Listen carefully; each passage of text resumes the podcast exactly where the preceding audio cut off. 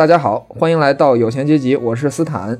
然后呢，今天我们的节目啊比较特别，因为我们节目第一次请到了一位女嘉宾，啊，跟我们聊一聊她在美国的生活。所以呢，我在地球这一边，她在地球那一边，所以让我们欢迎在地球那一边的 Amy。哎，大家好，我是 Amy 啊，我在美国生活了五年，现在在纽约。嗯，然后今天还有一个值得纪念的地方啊，就是就是 Amy 提议我们一边喝着酒一边聊。说这样可以提升我们的那个收听量啊，虽然我们现在现在就这么点儿，对。然后我这人也不太能喝啊，其实我昨天还喝了一点呢，算了，也不太能喝就不提了啊，也就是一听的量啊。但是我，但是我就先那个，我先把这打开了啊。好，积极响应。又喝，又喝。可以，可以。我先喝一口，我先我先喝一口。哎，你你喝的是啥酒呀？我喝的这个呃，这叫 Souther，就是像国内的那个 Real 一样。就是果汁儿味道的酒，你这算不算作弊呢？就这个也很重，这个酒精含量有百分之九吧？真的呀？真的？就你喝什么呢？喝燕京吗？燕京？哎，不好意思，说多了，只有百分之五。青岛冰醇啊，你你看，我这青岛冰醇有百分之百分之四。哎呀哎呀，百分之四！哎呀，我赶紧喝了吧。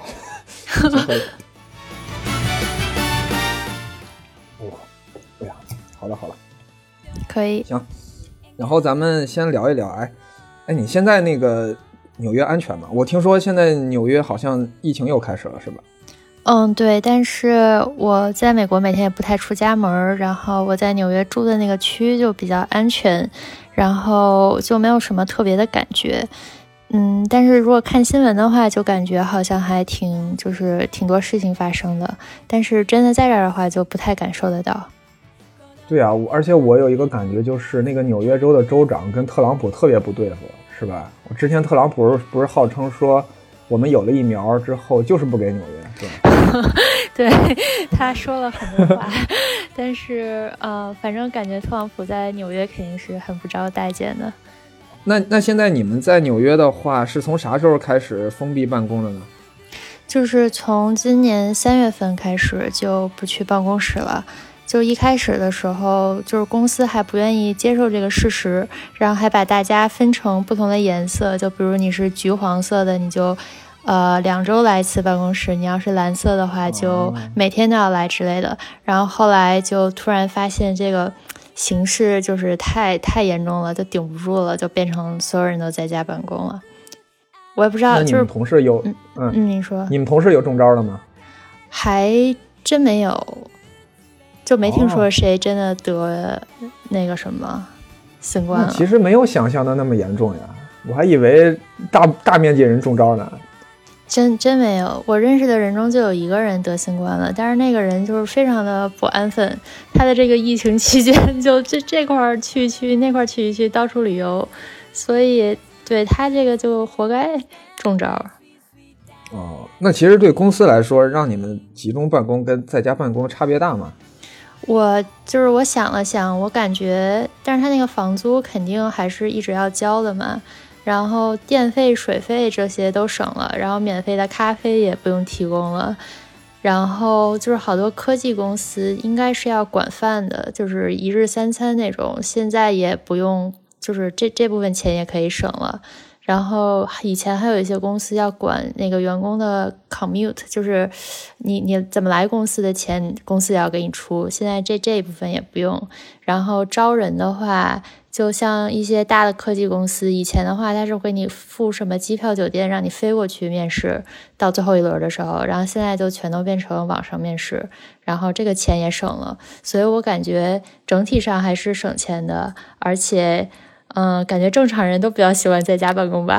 我觉得这个就是大家都开心的一个局面。我的感觉啊，但是我的感觉啊，就是你最开始的时候还是挺高兴的，但是后来一个是天天在家在家闷着，哪儿也不能去，也挺烦的。第就是就是你自己不想出去，跟你被逼着不能出去，这感觉还是不太一样。第二个就是。呃，有一个我不知道你那边有这问题啊，就是你之前上班呢，比如说你要让你八点半上班，或者九点上班，每天晚上六七点钟下班，那就是这个点儿，你之前不会有人找你，之后也不会有人找你。但是现在呢，就是就这个已经被模糊掉了。那好像你随时二十四小时都会在上班，反正就是都在家嘛，对，随时都找你。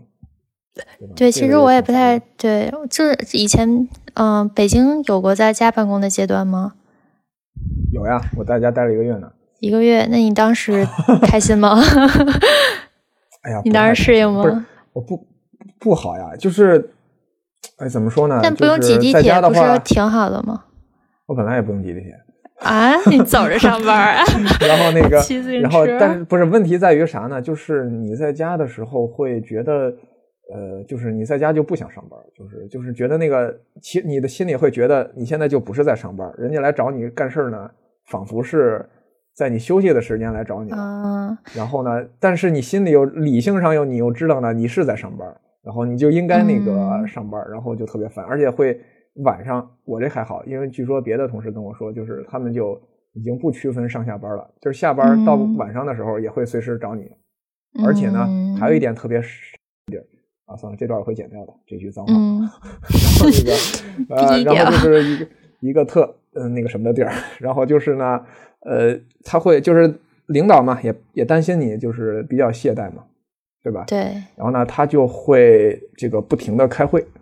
啊。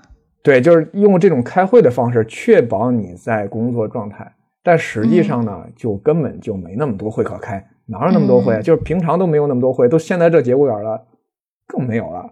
嗯，对，但是我不知道，可能分人吧。我特别喜欢在家办公，就我特别特别不喜欢早上挤地铁，而且我早上起床非常困难。然后，对我就是有，就我经常还在地铁上就晕过去了。就是在北京实习的时候晕过一次，在纽约地铁上也晕过一次，就是早上。不吃饭，然后挤地铁，然后人又多，然后空气不流通，就直接那个就直接倒在地上那种。然后你要坐多久地铁呢？在呃，在纽约的时候，其实很快，大概二十分钟就到了。嗯，哎，我有一个小建议啊，就是就是你即使来不及吃早饭呢，也是我们当时一个老师说的，就是你虽然可能不想吃或者懒得吃，但是呢，你横块糖。嗯，就是只要一块糖就可以，你就能保证你不低血糖，然后呢，保证你撑到中午。有道理，就就这样就行了啊。不是，那你晕倒之后是好心的美国人民把你救回来了是吗？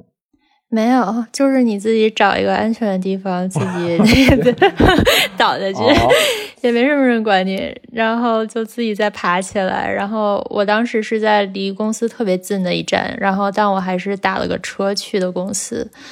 然后对，反正就是不喜欢坐地铁。然后我这个二十分钟的，在我们同事里都算是就是可能是呃 commute 时间最短的人。他们有的人要从就是纽约太贵了嘛，然后从住在纽约周边的州，然后早上这样先开车开一节儿，然后再坐一节火车，然后再倒一节地铁，然后单程就两个小时。我的天！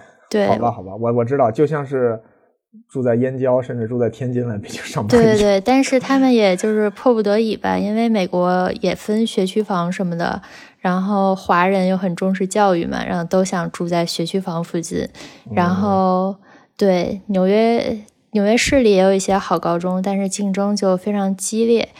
然后对，比呃长岛也有一些好的学区，但是那块儿就真的是特别贵，所以为了就是权衡一下，就只能住的比较远。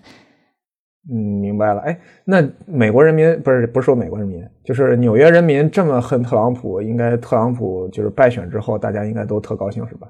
对对对，就是在街上庆祝。我当天正好就是要出去打印个东西，然后 街上就是看到有的人就站在自己家的那个台阶上边，然后举一个牌子，上面就对着路过的人这样晃来晃去的，然后还跟你打招呼什么的。然后还看到就是一对年轻的情侣吧，然后都开了一个那种像小摩的一样的东西，然后那个女孩坐在后座上，然后从家里边拿了两个那种瓢还是盆儿，然后就是这这一路敲，然后一路开过去，啊，就是特别的高兴那种。哎，那会有应该也会有特朗普的支持者吧？就会发生冲突啥的吗？嗯，冲突倒是没看到，但是确实看到也有特朗普的支持者，就是穿着就是搞那种就是弄一些美国国旗，然后他们看着反正就比较像南部乡村的人，然后 哎呦呵，对，哎呦呵，就反正我看了他们，我我都就是有点犯怵，都想绕着走，就怕他把那个情绪宣泄在我身上。哎呦呵，哦，好像是这样啊，好像是之前有过那个有几个什么日本人和韩国人被误认为是中国人，就对，一被通打呗，对，特别特别可怜。但我觉得这这美国人都得感谢中国，要是没有这个的话，那特朗普妥妥的绝对又会连任的。哎呀，你别说这话，别说这话，你给我剪出去吧，你给我剪出去吧。不要说这话，不要乱说啊，不要乱说。那个，他们心里感谢一下就行了。嗯 这个，那咱们回头说到最开始吧。最开始来到美国的时候，应该是第一个工作是在呃这个迈阿密，对吧？应该是那是哪年？应该是 就是一四年硕士毕业，对，不对不是我都忘了，我一五年开始的，那是一六年吧，一六年底开始找工作，然后一七年就是开始第一份工作。是的，对，那是在迈阿密干啥呢？呃，迈阿密的一个就是做能源交易的公司，就非常的小，但是对我们部门当时也有一些中国人，然后大家关系都还挺和谐的。然后迈阿密嘛，就像祖国的三亚一样，就是 阳光、沙滩，然后那种那种树，啊，嗯、就是每天都挺开心的，呃，就工作上也没有什么前途，也没有什么钱，每天就穷哎开心的那所以那个工作的地方就在海边吗？工作地方不在海边，但是它就呃也算是一个以前的城中心吧。就是一开始的首选目标就是去去那迈阿密吗？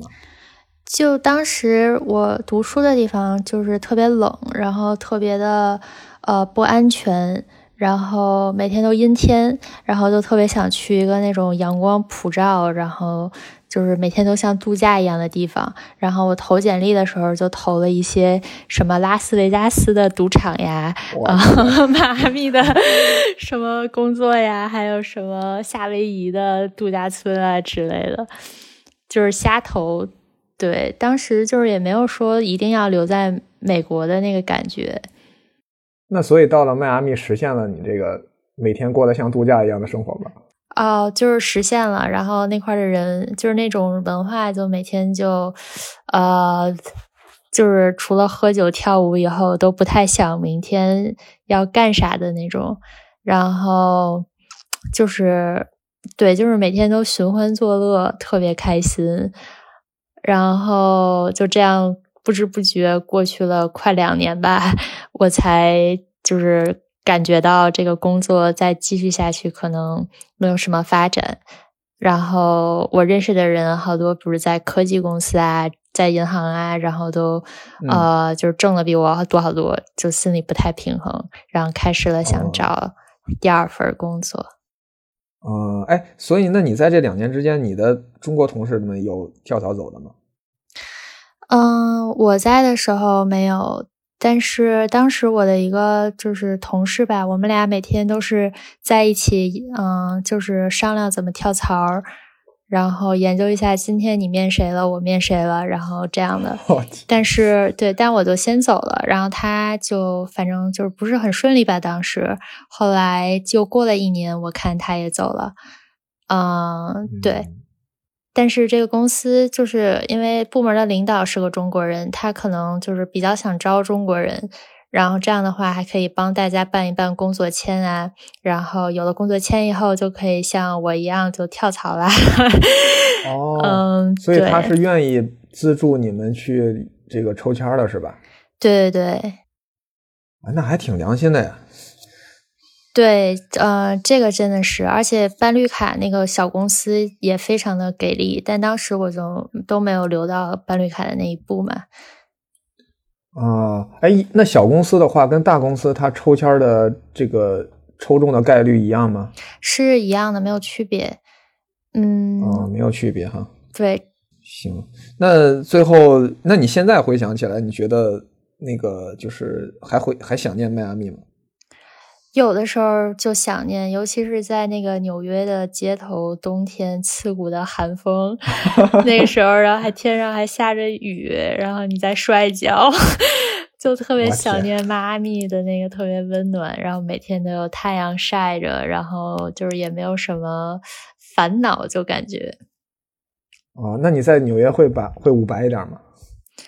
嗯，就啊，还真可能会吧，我都。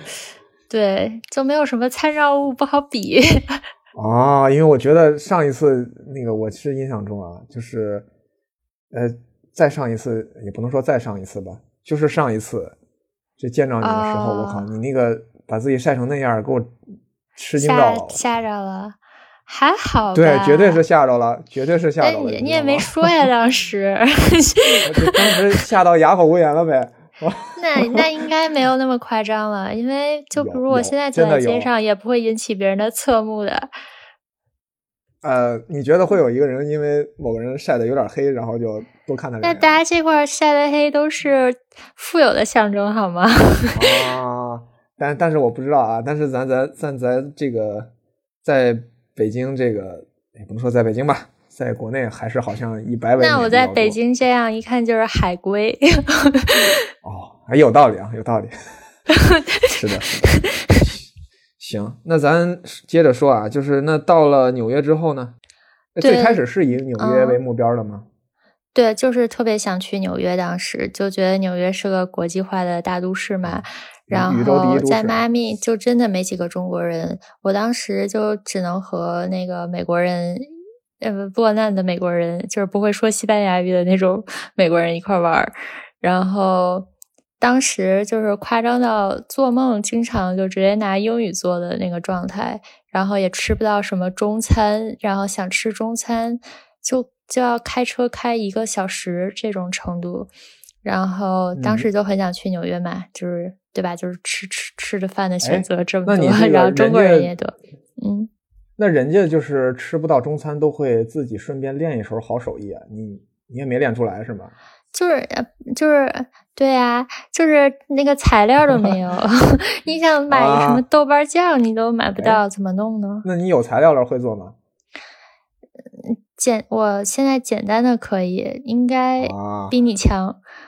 我可以做 麻婆豆腐，就是在日本超市买那种，呃，买那种。就是现成的酱 就可以。你这到底是日本日本料理呢，还是中国菜呢？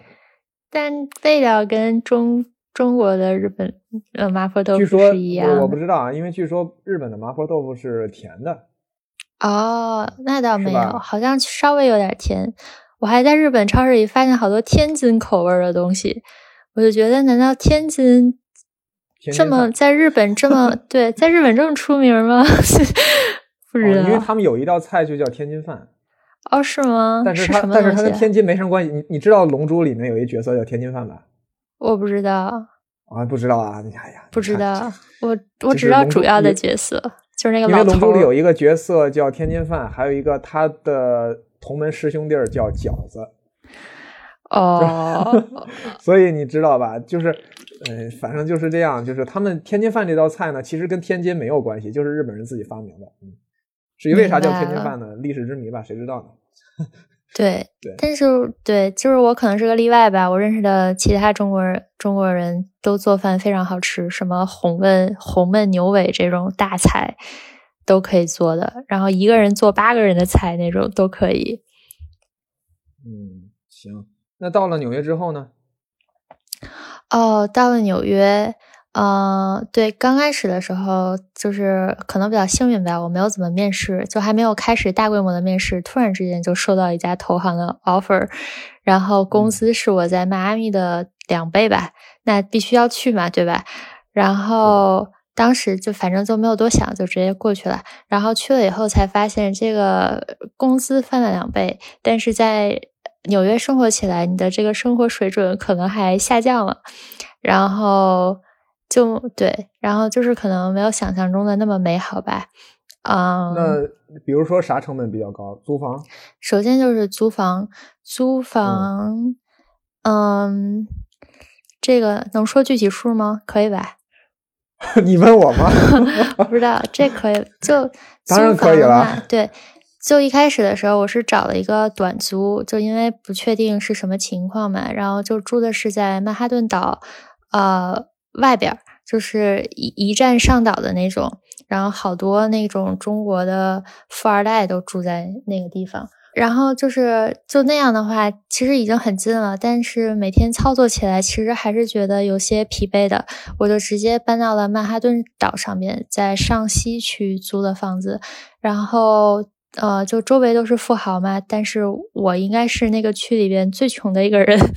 就那样的话，就租了一个非常小的一个房间，嗯，就是那种床和厨房在在一起的那种，你知道吧？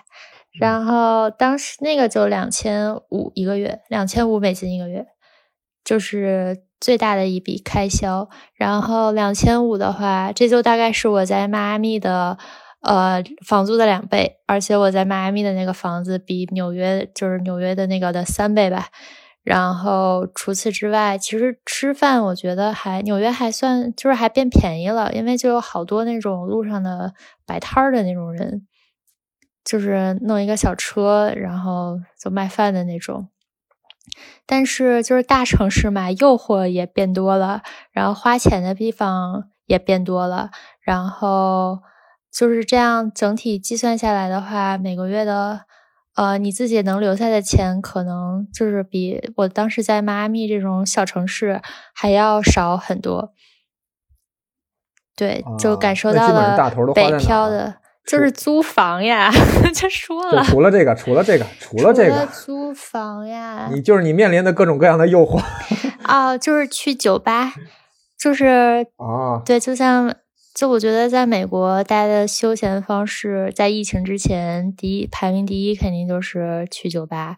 然后，比如同事也去酒吧，就反正各种需要社交的场合都是要喝酒嘛。然后。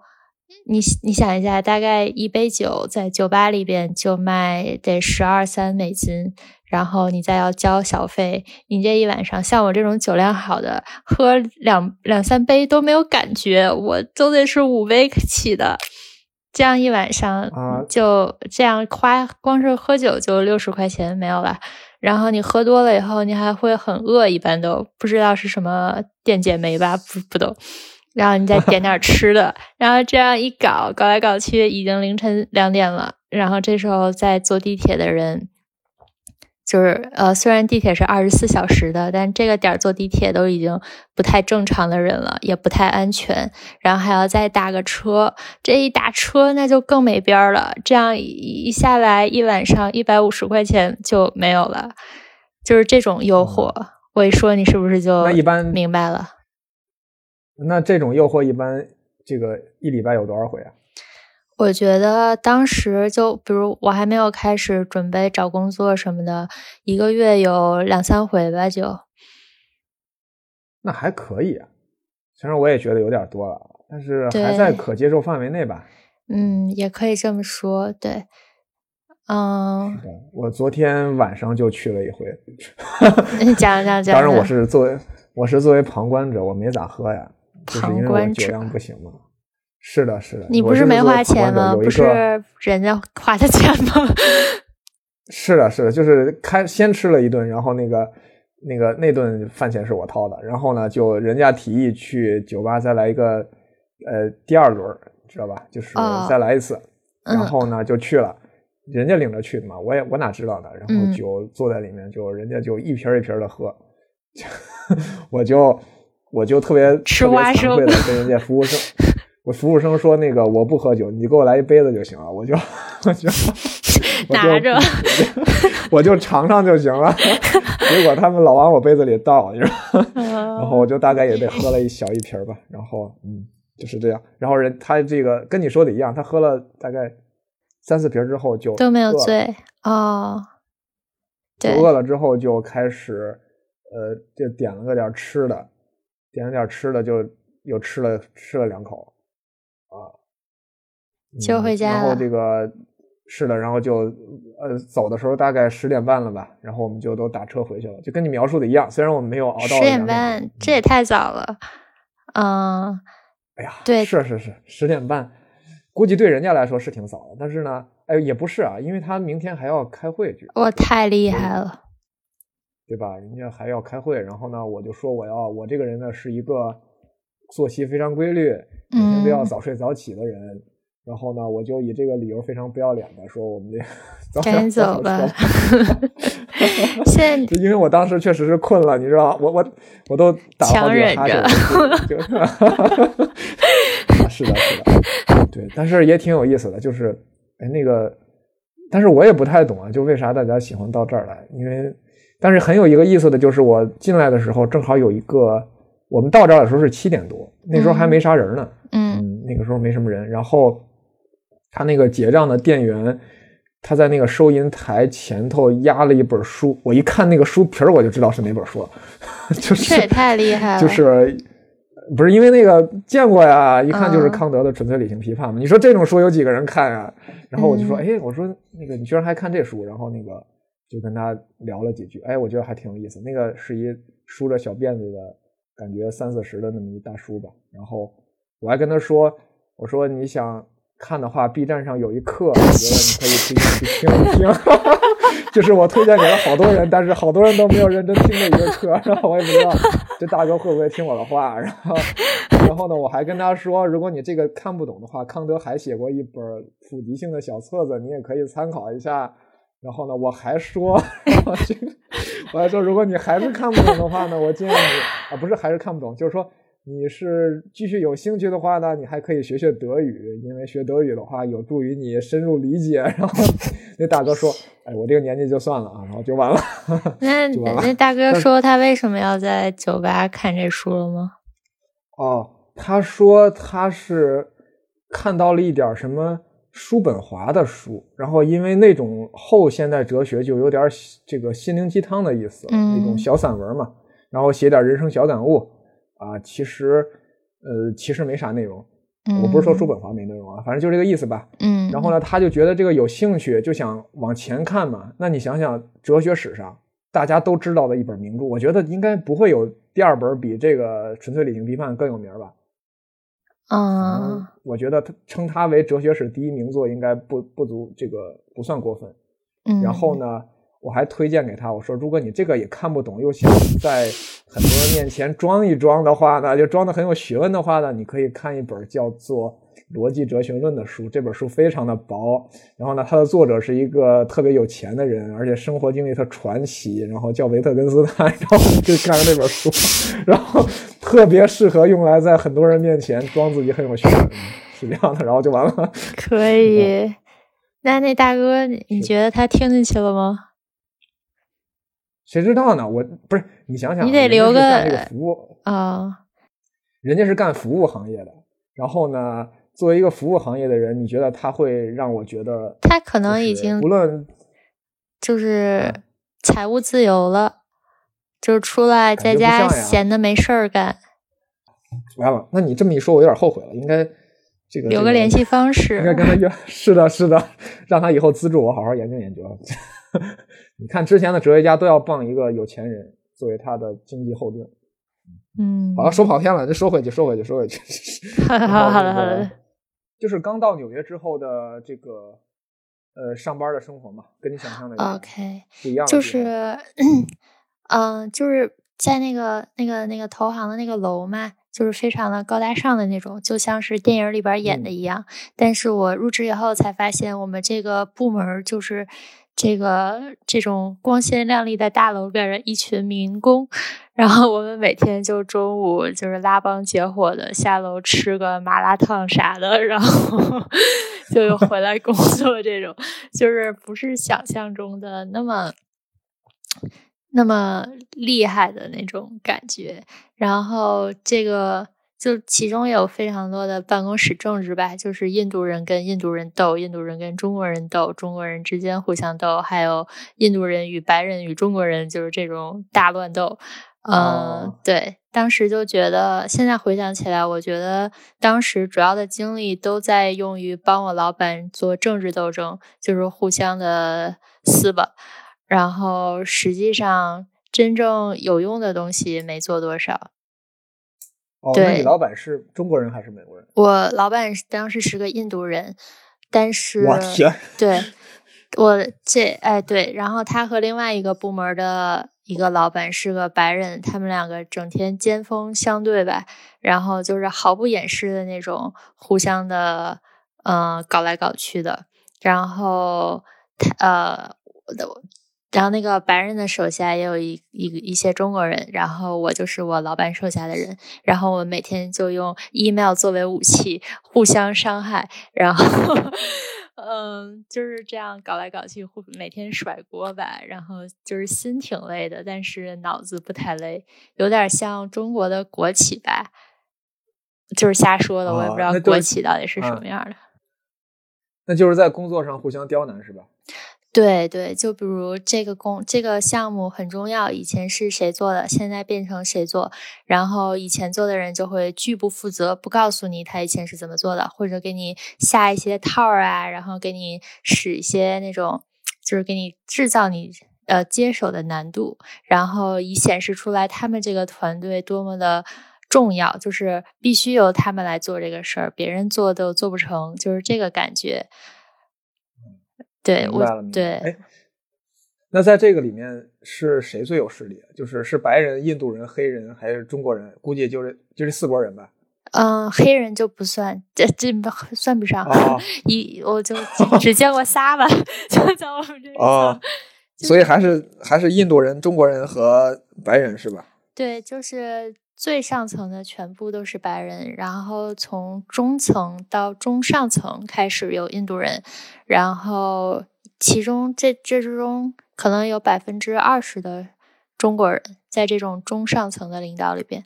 然后在我们这种下层的这种小蚂蚁当中，也是印度人的数量也占大多数。啊，那你觉得印度人他优势是啥？就是因为他们英语说得好。我觉得英语说得好很就是很重要，而且他们就因为英语好嘛，然后就比较的有自信，然后比如开会的什么就很喜欢插一脚。像中国人的话，就可能比较喜欢自己闷头把自己的事儿做好吧。而且其实我到现在也没有特别明白，就是为什么印度人他们这么喜欢，呃，就是这么的 aggressive。我觉得他们不是搞佛教吗？佛教不是让大家都心态平和，那种无欲而起，无就是无欲则刚吗？但我觉得印度人不分先纠正一下男女都非常的对对。你说先纠正一下啊，就是佛教在印度早已经绝迹了。啊？不可能吧？你在骗我？这个就是这样的，就是这样，就是印度已经没有人信佛教了，而且这件事早已经发生了，就是在古代的时候就已经发生了。那那些做瑜伽的人不都是佛教的，教吗？它是印印度教，印度教的东西。一佛哦瑜伽跟一佛教没有什么必然联系，就是不嗯是佛教创造的。然后呢，你就是这样的，就是呃，玄奘去西天取经的时候，就是来到印度的时候，那就已经是印度佛教开始没落的时期了。哦，这都嗯好几千年前的事儿了吧？是的，就是后来就印度佛教就越来越没落，就被逐出印度了。现在印度人已经几乎没有人信佛教了，啊是这样的啊。啊，明白。而且，呢，就是为啥印度人这么有攻击性的？哎，为什么呢？我觉得也是。你看他在政治上也是天天挑事儿，反正谁知道呢？对，而且就我不是说印度人都这样啊，呃、嗯就是好多人，他们好多人都是特别喜欢讲话，然后就把你讲的这个天花乱坠的，然后真的就是去实施的时候，就完全不行，就完全靠不住的那种，就非常气人。哎，那这样的话，他们怎么还能就是一群靠一群说大话的人，怎么能还能占据这个公司的主流呢？我觉得就是美国还是一个非常就是注重说大话的一个社会，嗯，就是你首先要把你这个话给说好，然后大就是你要面儿上看上去非常的可信，然后这个是最重要的。然后就比如我当时那个老板吧，他就是一个特别能说的人，就是能把黑给你说成白，然后在各种与其他那个其他领导交锋的时刻，他从来都是占上风的。但是其实他这个人水平特别的差，就几乎是什么都不懂的那种。那他自己是名校毕业吗？也不算吧，雪城大学也不是什么特别好的学校，可能前三十全没。哦，那他最后说的这吹的这些牛，说的这些大话，总得有人替他圆上吧？一，嗯，对啊，就是我，我就是去给他圆的那种，就是每天 特别特别可怜。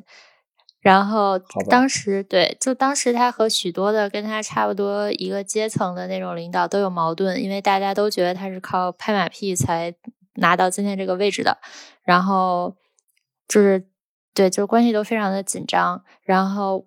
他搞下来一个什么活儿派给我去做，他又不明白怎么做，但是他又不想让我去问这些懂的人，就每天绝望的在公司那个一内网里边搜来搜去的那种，嗯，就是都要等下班以后，就是别的他已经走了，然后别的组的领导看我太可怜了，然后就过来悄悄的帮我，就是这种就靠这样完成任务。我当时真的是非常的绝望，然后他。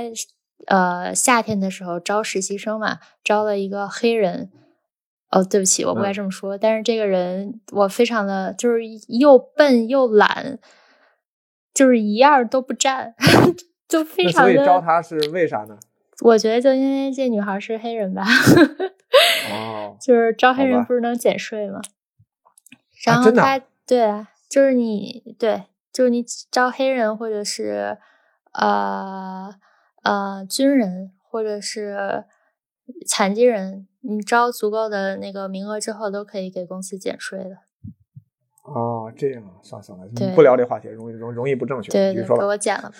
对，然后当时他就招了这个实习生以后，他让这个实习生做一个机器学习的内容，他自己完全不懂，这个实习生也一脸懵逼，然后这个事儿就变成我做了，最后，然后我就要加班加点的，然后每天就是上网搜材料，然后给这个实习生用，然后用完以后他解决不了的问题，我我还得再给他写代码。然后就这样，最后就是非常的仓促吧，终于搞出来一个项目，然后就交上去了。然后最后这个实习生还获得了一个 return offer，当时我简直是要被气炸了，这简直就就完全就是他妈的我做的。就是你说他，你招这个傻逼的时候，你也不跟我商量，然后你揽这个活的时候，你自己又不会，就就你说这个让人怎么活还？哎，那这个实习生他是？呃，啥学校的？也是名校。他也是雪城大学，他俩还是校友。哦，就不算是像咱们这种水平的，在美国上大学，怎么也得上个前十吧？这种雪城大学什么学校？就根本不想去。哎，那你老板手下只有你一个人吗？还有另外还有还有别人，他有一半的队伍在伦敦，然后另外一半在纽约。嗯，除了我之外，还有一个另外一个中国的姐姐，是个上海人。然后他是一个就是码农，然后我们两个每天就坐在一起嘛，还然后每天就是抱怨他，对，所以就是互相吐槽，统一战线的是吧？对，非常统一战线。嗯，对，但是当时这能说吗？反正他的生活中也出现了一些变故吧，然后就是对，然后还经常会陪他喝酒什么的，然后就喝到看着他就吐。就是已经喝到不省人事的那种，然后这种情况下也也我俩也没法打车。你说他吐人家车上，这一下赔两百，然后就只能带他坐地铁，就是从纽约下城。我也不能说让他自己给他点钱让他自己回家，就只能把他运回我家。就是一路上他又要坐着地铁又要吐，然后晚上又凌晨一两点啥的，就是反正当时在外边的人也都不太正常了。然后，对，哎，我就一个地，我有一个地方不懂啊，就是为啥一定要把自己喝成这样呢？就是这个状态真的可以那个让你觉得好舒服一点吗？但我觉得，就是他遇上的这个事儿，就真的就是让你想逃避现实。就是你，就每天如果他不喝酒的话，我觉得他肯定是二十四小时脑子里都在想这个事情。实在是太痛苦了。我明白了，就是要通过这种方式把这件事情给忘掉，强行驱逐出去，是吧？对。嗯，知道了。行，那在你们那儿的所有中国人之间都是这种，就是相对和谐的关系吗？就大部分都比较和谐，但因为大家都知道，就是也都不容易嘛，然后各种的身份问题啊，然后这种遇到傻逼的老板啊，然后反正我吐槽我的老板，就是大家都知道的。但当时就是和其中一个女孩，就当时一开始有一些矛盾吧，因为她就是属于我老板的敌人的那个阵营，就是我们把她的活抢过来自己做，又做不明白，然后她也不告诉我怎么做的那种。然后这个女孩反正就是性格比较的刚烈。然后当时就也按理说中国人肯定都会互相帮忙啊那种的，然后但是由于我老板抢了她的活儿，然后她一上来就非常的给我脸色看，然后就是让我在办公室的生活每天就是一想到要上班我就想死的那种，然后有的时候做噩梦我还梦见他追我，我天，哇，这个已经。啊，这个已经有点过分了。这个对，但是后来这个女孩，她就自己这样别扭了挺久的。然后她突然有一天想通了，然后还过来就是跟我道了个歉。她说自己有躁郁症，然后他经常在地铁上看着那个铁轨就想自杀，然后让我不要跟他计较。那我一听人家都这么说了，我也没法再跟他 计较了。你你，我觉得你也应该说回，就是说我心里头其实也有一种疾病，然后叫啥啥啥，你你随便说一个，然后然后然后说，然后说你要是再晚跟我说一秒，说不定我下一秒就要从在这个楼上跳下去。我每天看到这个楼的时候，再看到你，我就想跳下去。对，但是然后让他做梦的时候也梦到你，你知道吧？那他应该梦不到我。但是我觉得这个伤害已经造成了嘛，然后所以在我离开这个公司以后，我现在就是完全就是不太跟他有什么交流了。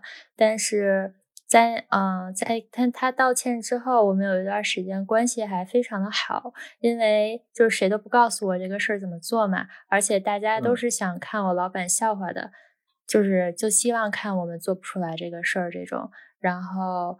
呃，他道歉之后，我就每天都要拍他马屁，跟他搞好关系，让他呃同情我，然后教我怎么做这个事儿，然后就对，就就反正挺凄惨的。然后最后做成了没有？就成了，最后确实是成了。然后，嗯，这个事儿是成了，但是当时我们就是因为我们这个 tech 部门都是给比如呃 business 部门。给他们服务的嘛，但是这个 business 部门的大佬就被我老板气走了，他就辞职了。啊，就是因为他做成了这件事吗？就做成，因为他太早就看我老板不爽了，然后就之间好多的摩擦，然后搞来搞去，这样一年多中，他终于受不了了，然后他就自己辞职了。蛮厉害啊，这个这个白人已经？对，就是那种哈佛毕业，然后。天。就是社会精英，而且在这公司都做了十年，然后升的非常快。哦，你确定人家不是因为找到了更好的地方，然后所以跳槽那也可以，也可以这么说吧。但是这个投行就已经是业界的就是标杆了，对吧？你就是像我们的竞争对手都各有各的问题，这个还算是一个问题最少的公司，所以我觉得他也是迫不得已吧。啊。那在印度人中间也存在这类问题吗？对印度人，我觉得就是，当然了，人家肯定也不会跟我说这种事情。就是他们这个种姓，他们，呃，他们之间自己应该是一看这个人就知道你是什么种姓的，就是看一眼眼就明白了。然后就这种无声的竞争就很可怕。而且他们之间好像，比如从南边来的跟北边来的说的话都不一样，然后写下来也不一样，就是完全无法沟通那种，只能靠英语沟通。对，是的，是的。哎，那你们同事都是啥种姓的？我老板肯定是个高种姓，因为他特别的白，而且长得就是欧洲人的那种样子。啊，而且他因为他们那个高种姓都是从那个。欧洲那边迁过来的雅利安人嘛，就是然后他们的第一种姓是印度的本地人，然后就长得比较黑，因为他在接近赤道嘛，啊对，然后雅利安人就长得比较白，然后就是统治统治那个统治阶层，因为他们是武力征服了这个印度嘛。而且他就是有时候说起来说自己的家人什么的，就一听全都已经在美国扎根了，还有一些什么医生、律师这种的，所以肯定是个名门望族感觉。哎，你说起来，我我我想起来了啊，就是拜登的那个副手，他好像他妈就是印度人，是吧？对，这是吧？对对对对，对我印象中他是他妈是从印度来到这儿上学，然后呢。他们家让他妈回印度去这个结婚，然后他还拒绝了，然后自己在印度找了一个，然后就在这儿算是美国在这儿安家了。对，印象中是这样。对，对我前一阵还看了一个那个印度媒婆 媒婆对，有一个就叫一个真人秀，就叫印度媒婆，你知道吗？我怎么会知道呢？啊，就在呃 Netflix 上面播。你觉得我在在咱就是在我这儿能看见 Netflix 吗？你不能吗？我听了那些中文播客，人家怎么都能听呢？是不能呀。哦，好吧，好吧，把这段剪了。我这么不好意思。我这么一个遵遵纪守法的人，怎么会？啊，其实也很无聊啦，其实也很无聊，没什么好看的。嗯，对，就是反正人家这种呃之间的斗争，那肯定不会让我一个外人就看出来的，对吧？嗯，是的，是的。那他们表面上显得比较团结吗？表面上还挺团结的，但就当时在那个公司的时候，就是呃有一个就是跟我关系比较好的印度人，算是个好朋友吧，因为我们还经常出去一起喝酒蹦迪什么的。当时，然后他 他就是我老板的另外一个敌人，一个很大的敌人。然后，但他当时还就是看我太可怜，悄悄帮我，就是告诉我怎么做东西什么的。我感觉他应该就是一个低种姓，因为他长得就特别的黑，然后特别的不好看。但是他这样就是对吧？也凭自己的努力，然后爬到了很高的位置上，在美国过起了幸福的生活。那还其那所以说，他们来到，尤其是对这些低种姓的人来说，他们来到。这个美国来说，对他们来说是一个改变命运的大好机会。没问，没错。所以，就有的人说，印度人这么的呃有攻击性，就是因为他们自己的国家回不去，就你必须在这儿留下来。像中国人的话，就是对吧？月经话题，还每个月要问问自己要不要回国，就是还有退路。但他们没有退路，有的人是这么解释的啊。我明白了，那就是说印度人之间跟中国人之间是啥关系呢？也是表面和谐吧。就当时在那个公司里，我觉得还挺和谐的。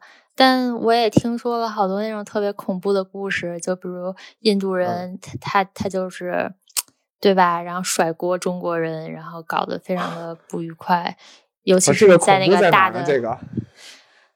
嗯，就就比如，如果你有一个同事，光每天嘚吧嘚，然后不干活，然后非常受你们领导的重用，还然后每天还就是说你的坏话之类的，然后导致你最后被辞职这样的，那是不是很可恶？中国跟印度的关系，政治关系会影响到你们之间的一些这个关系和谐吗？我感觉不会耶。什么印度中国跟印度有什么摩擦？就是前一阵的那个，是呀，前一阵我觉得中国跟印度的摩擦就没停过，你知道吗？是吗？但中国最大的敌人也不是印度嘛，我都不太把印度放在眼里了。哎，不能小看，因为人家毕竟跟你挨着，你知道吧？对，但我觉得他就会随时的找点茬儿，然后呢，他国内出了什么些一些问题呢？或者说他比如说需要选票了。他需要老百姓支持了，或者他在其他一些事情上遇到啥困难了，于是呢，他就跟中国挑点事儿。OK，对，然后呢就挑点事儿，然后呢把责任往外一推，然后呢让大家这个同仇敌忾一下，团结一下，哎，就嗯过去了，就是政治工具嘛。对，但是我觉得总体上中国人更有这种家国情怀吧。印度人，你想他们互相语言都不通，对吧？也不会嗯真的团结起来一致对外的，还是自己为自己的生活考虑吧。哎，那他们的英语好是为啥呢？是因为学校教育的好？就是对对对，就是从小就是英语教育，但是咱们中国也现在幼儿园就开始学英语啊。对，但是这个，呃，对这个差别在哪儿呢？就是他们想事情就是拿英语想的，那他们上学的时候是用英语教学吗？对英语教学，就是他啊，们就是各本地的那个就是互相无法交流的那种语言，都是作为第二语言学，英语是作为第一语言学。这是我听那个哦低种姓的那个黑、黑胖子领导跟我说的。哦，这样啊，好吧。，对这个语言还是从小学的。对，就是他们已经对就非常的流畅，这个就没法比。那你们在就是也不能说这么说吧，就是说为了这个保证政治正确，就是公司会倾向于招印度人吗？嗯，为什么呢？我不知道呀，因为我觉得，你看我之前能看到那个有些高校，比如哈佛什么的，他们就是为了保证政治正确，为了招一些这个少数民族的人，然后他就抑制故意减少这个亚洲人的入学名额，就或者说故意提高你的门槛儿，因为印度人也是亚洲人比他好嘛。印度人也是 Asian，他们也要被限制。但是但是我总感觉印度人好像不太一样，就是我感觉嗯，一样的，一样的。一样的是吗？对啊我以为中日韩是一一波的，然后他又是单独一波的人。没有，就是如嗯果你填问卷啥的，印度人也是亚洲人，他们那个也要被限制。嗯，他们不算那个少数的，哦他们也属于那种太多了要被限制一下的。哦，那所以说人家应该还能力还是有的，对吧？嗯，对对对对，就是也很努力嘛，也很勤奋，但是就是文化上可能就是跟中国不太一样吧。那最后说到就是，那为啥后来又从这个这份工作走了呢？是因为受不了这个就是办公室政治了吗？对，就是嗯、呃就是从从那个呃，就是就是我已经出师之后吧，这就变得嗯一切都变得很无聊，就每天就是这些事儿，然后就开始那种互相甩锅搞政治。然后当时我准备跳槽的时候，再加上在家办公，我每天真正的工作时间可能只有一个半小时。然后，但是你要想办法把自己搞得特别忙，就是搞出你好像做了八个小时的感觉，就这这个特别累，特别累。哎，那这个只有一个半小时的工作时间，不应该是大家都梦寐以求的嘛？对我当时还是太年轻，我就觉得这样这这样待下去人不就废了吗？对哦？吧？然后我要搞，我要就是有一份更刺激的工作，更重要的工作。我当时是这么那当时的的理想，当时的理想是我当时想的是要去那种一个管饭的公司，就是一个科技，现在科那些科技公司不都是给你发股票，然后还管饭吗？嗯然后对，然后就就就是定了这么一个小目标，然后嗯、呃经过了一番努力，然后来到了第嗯三个公司。这个公司当嗯时我觉得入职之前，我觉得非常完美，就是我想要的。他不光啊管饭，而且还没有印度人，全是中国人，非常德式。而且他们这个啊饭，就是因为由于中国人太德式了，他们饭都是按我们的口味来，早餐都是豆浆、哦油条这种，啊真的？真的真的，那他们做的正宗吗？我不知道呀，我没没机会，还没吃呢，这不是疫情吗？哦，对对啊，就一直就没哦，就一直就没有去过现场是吧？没去过呀，哎呀，是不是有点亏得慌？是呀，我还想我还想问问呢，据说是非常好吃，能争取能撑到这个疫情结束啊，然后那个去尝一下，然后再走不了不了，已经已经拿到新的 offer 了，啊，已经有了是吧？马上要说再见了。啊，这个为啥呀？嗯，这份工作最大的问题就是工作时间太长了。我几乎是每天从十点开始上线，然后一直毫不间隙的搞，就除了吃饭、上厕所之外，一直都马不停蹄的这样工作，能工作到晚上十点半，这都算早的。经常就要工作到十二点，就最夸张的是有一次搞到了我这边的凌晨两点，然后周六日就也经常要做事情。那所以同事们也都一块儿是吧？对，而且没有人抱怨，我觉得 特别可怕。我一开始就大家也不太熟，我还想着让别人先什么老员工跟我先提一提，我再借题发挥，抒发一下自己的不满。结果没有人提这个事儿，就就好像这都是自然的。那在疫情之前，他们也是这节奏吗？我听说的是，疫情之前没有这么严重，因为这个公司最近决定要上市，然后工作量就突然增加，因为发现好多地方都不合规范，没法上市。哦，那你要是能撑到它上市之后，不就说不定还能拿到点股票啥的？对啊，就是股票是在就给你 offer 的时候就已经写好了，你能拿多少？是啊，但是它是有规则的，就是。你要不说待满一年，我给你其中的百分之二十五，你再待满一年，再给你百分之二十五。所以你如果在一年之前走的话，就什么都没有。但是我也真的待不到一年了，我现在每天都想死。我然后我就真的特别绝望。就我以前，比如说看大家的评论说在阿里巴巴九九六什么零零七，然后我都就是只是隔岸观火那种。现在我是确切实的体会到了，这个这种生活太痛苦了，就是让你忙到都麻木了 那种感觉。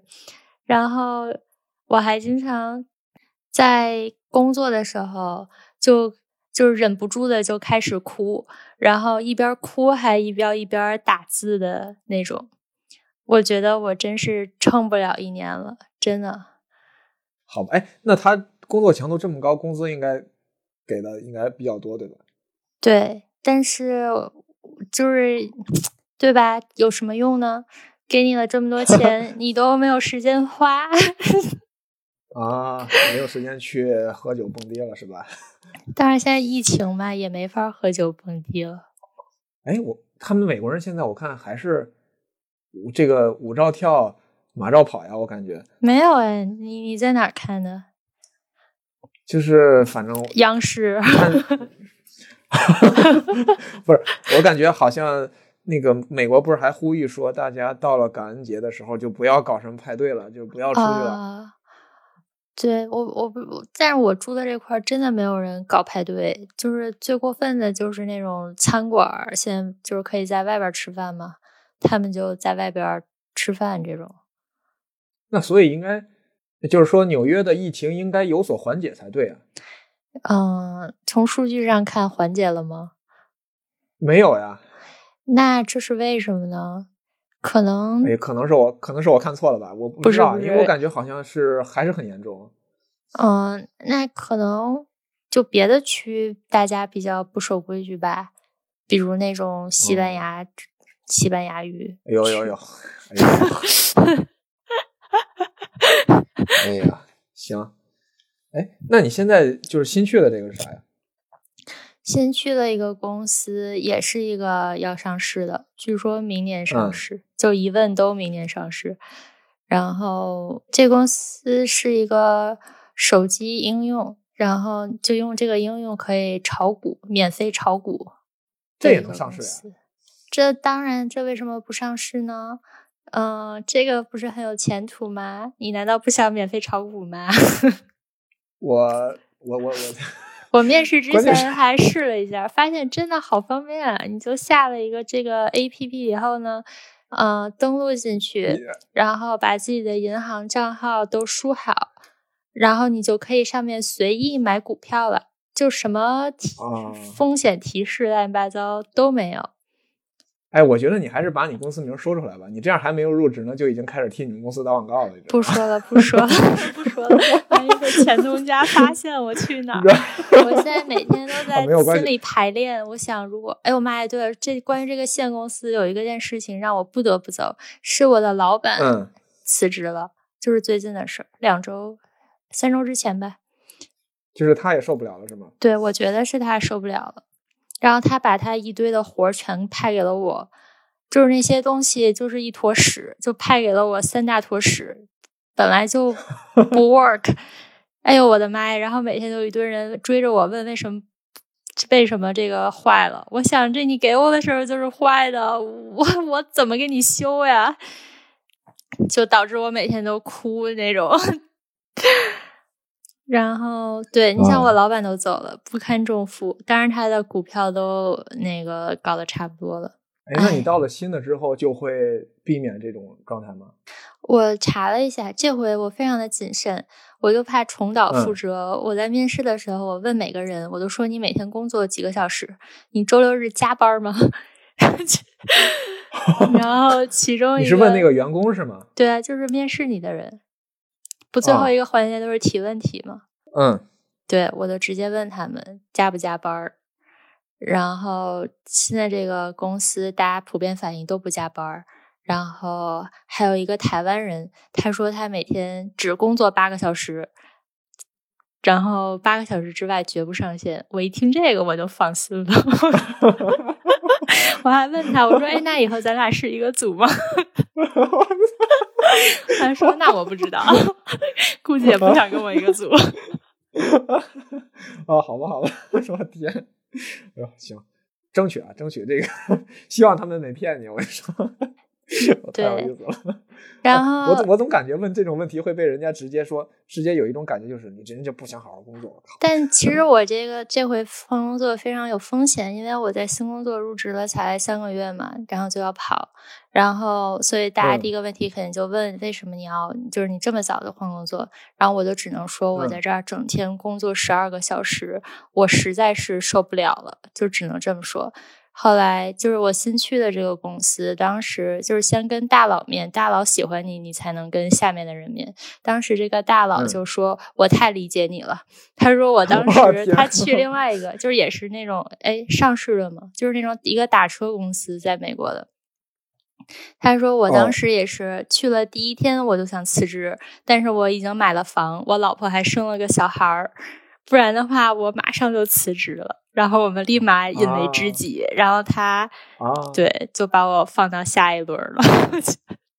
啊，懂了，懂了，懂了。哎，那这个我觉得就应该靠谱了，这老板都替你背书了啊。对，都可怜我。哦，行啊，那这个啥时候去啊？就是现在正在转工作签嘛，每天我都眼巴巴的在那个律所的平台上查我的这个消息。我准备过两周吧。就是你现在还用这个每天就是处理这些烂事儿吗？比如说我我已经要走了，我就可以我加倍的处理啊，那得对吧？现在也没有什么面试的，这个也不用面试了。那我当然就是所有的精力都放在这份工作上了。要是我的话，我就说我已经要走了，然后那个我把这工作交接给谁吧，然后我就把这些烂事儿转移给另一个人。要是我有身份的话，不如如果我有绿卡或者我就本来就是公民的话，我早他妈的就辞职了。我现在拿到 offer 那一刻我就辞职了，但现在就没办法，你就要装孙子嘛，就要。等你的工签已经转过去了，才可以跟这边辞职。你说要是在北京，尼玛，我早就辞职回家住了，真是的，每天都吃楼下的海底捞。哎，真是人在异背井离乡，不容易，太不容易了。是呀，哎，那你觉得你啥时候才能再回来一次呢？我感觉好像你明年也没戏，我感觉。为什么没戏啊？别诅咒我。这等这使馆开了，我就可以回去了呗。因为我觉得，就是你知道，这两天北京也不是说北京吧，就是这两天国内疫情又有一点反弹。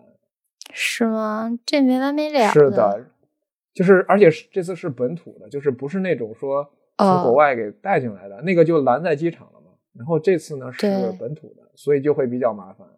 然后呢，你像国外的不消停，你就不能这边就不敢那个不敢那个大意嘛，然后他就会一直管的比较严。嗯，大概你能就是就是你容易来，但是你可能能能过来，然后呢，你还要大不了你就隔离那个隔离一段时间呗，然后呢，但是你就不好回去了嘛。嗯，对，要等使馆开了，我还得搞个新签证才能回来。我爸妈已经想着说，他们准备去泰国移民到泰国了，这样我们还能再相见。我是这是 好吧？那为啥是泰国呢？泰国国，泰国这个好处很多，你不懂，我给你讲一讲。啊，这首先它挨着海呀、然嗯后东西便宜，肯定比北京便宜。然后现在泰国就是那个房子都特别大，然后而且他们还有一种退休签证儿，就是专门鼓励那个世界各地的人，嗯，退了休了没地方去，来他们国家享受安享老年生活。这不就等于是把那个全国各地不是不是全国各地，把全世界各地的人有钱人让他们都过来，然后把他们攒的那些钱都带过来那可能也不是有 钱人，有钱人也啊！估计不会来泰国这种地方。哎，未必未必，真的未必。我是觉得明年有点悬，但是能回来也挺好。哎，你这已经多久没回来了？三年，上回回来，哎，上回回去我们还见面了呢，一七年的时候，哎，是一七年，对，一七哦年，是的，是的，夏天，是的，是的，我还去刻了个章，对吧？就就是你就是你把我吓吓坏了那次。对对对对，不就是是那回，这已经三年，都快四年了。就是一件事情接着一件事情，然后就永远都没法儿，就是没有一个好的时机。你看，工作的时候要准备跳槽，跳槽了以后吧，又要等着工作签证，签证完了以后搞好了，又又要跳槽了，要下一轮跳槽了，嗯，就是这对，然后这一下又疫情了。就是我觉得啊，就是你如果再回来的话，你会发现北京变化也挺大的，是吗？这么个变法？而且你错过了很多，你错过了很多变化，你知道吗？什么意思？讲讲就。是尤尤其是你当，尤其是你当时那个时候，一七年，呃，那阵儿，就是正好是那个共享单车特别火的啊，然后那个时候呢，就是呃，在那个每一个地铁站边上都是一堆一堆的车，好，就是你多到你无法想象的那种程度，就是哎呀，然后后来就等这阵儿风潮过去之后，就都没有了。现在就都没了。是的，不，现在也不是都没有，现在就是变了，就是你就感觉变天儿了。以前的车都是那样的，啊现在的车就换了，就是呃，就变个颜色是有兴衰嘛。对，有些公司就凉了嘛，你发现。啊，有些公司就凉了，然后他的车就不见了，然后就换成了另一种车，然后但是那这也是换汤不换药的换。变化了很多呀。上次你你带我吃的那面馆，后来我还想再去尝一回，就拆掉了。嗯，然后我我还去那个旁边有一个，就还剩一个，就是那边就剩了一个美术馆那边就剩了一个饭馆，啊就一个。然后呢，我就进去尝了一次，还特别贵，然后还巨难吃，我忍着吃完的，因为我觉得那嗯太贵了，不吃完我都不好意思。有 但是真的营养非常难吃。就真的不好吃啊！我靠！就嗯但是它就只有这一个了，所以它垄断了。还有什么别的变化呀除了这种饭馆开开关关的，有变化呀？哎，我也不知道了。我街景 有什么变化吗？街景啊，没有什么对还有变化吧？之前就是跟你说的，哦，有一个大的变化就是好多招牌都给拆了，啊，就是那也是一前也是前年一九年的时候搞的一项大工程，就是全嗯。市，就是把那个就是各各种各样的招牌嘛都拆掉了，都换成了统一的哎呦我天呐，招牌，然后就是为了不影响，就是不影响号称是就是呃整理这个就这个意思吧，就是整理北京的天际线，啊，天际线，我的妈耶！然后就是说觉得之前的太乱了，反正反正那边就是把那个呃招牌都是都拆掉了，原来那些乱七八糟的招牌都拆掉了，然后呢统一换上了一个灰色的灰色底儿的水泥板似的那样的，就是不是水泥的，应该就是那个，反正你看起来就感觉是一个灰色的板儿。然后呢，每一个每一家的那个 logo 再贴上去，就成了那样。但是底儿都是一样的，明白了，连起来，然后看起来确实很整齐，但是就是感觉跟怪怪的，特别是的。然后就是没有活力的那个感觉，就连麦当劳都都换了 别说麦，然后别说麦当劳，就连新华书店的招牌都被拆了。天呐，我觉得这个有点儿有点儿，就是这有点太过了。然后，然后就是这个是一个。当时还规模还挺大的，就是拆了好多，然后西单那边也，我的妈耶！是的，就是你你也不能完完全说，就是就是我肯定不太赞同啊，但是你也不能完全说是一件不好的特别糟的事，因为有些招牌确实不太好看，它那个呃规范一点也不能说完全是坏的，但是我觉得还是不太好，因为人家当初为了设计这个招牌，或者说为了搞这个招牌，一定是投入了的。你说给人拆了就拆了，即使你是免费的，我觉得也很不好。当然，我也不知道是不是免费的。嗯，这个就算不是免费的，你花这个钱又去做这个，意义何在呢？嗯，是不是？没事儿，以后还会再变的，说不定哪天又换了一个思路呢。嗯，就等你自己有空的时候回来亲眼看看就好。对，挺想回去的，感觉现在国内嗯生活比较好。真的吗？真的哪儿好呀？就是我觉得这个现在的舆论已经完全变了，就和我刚出国的时候，现在感觉就是怎么说呢？嗯，就是感觉在美国的中国人挺挺多人都想挺想回国的，然后觉得国内充满了希望，然后就是好多新的东西吧。你像在纽约，就基本上就不变了，就是这些了。嗯，就很固定了，感觉已经。然后国内就总有新的吃的呀，新的玩的呀，新的想法呀，这样就是充满活力的感觉。就也可能是一种错觉吧。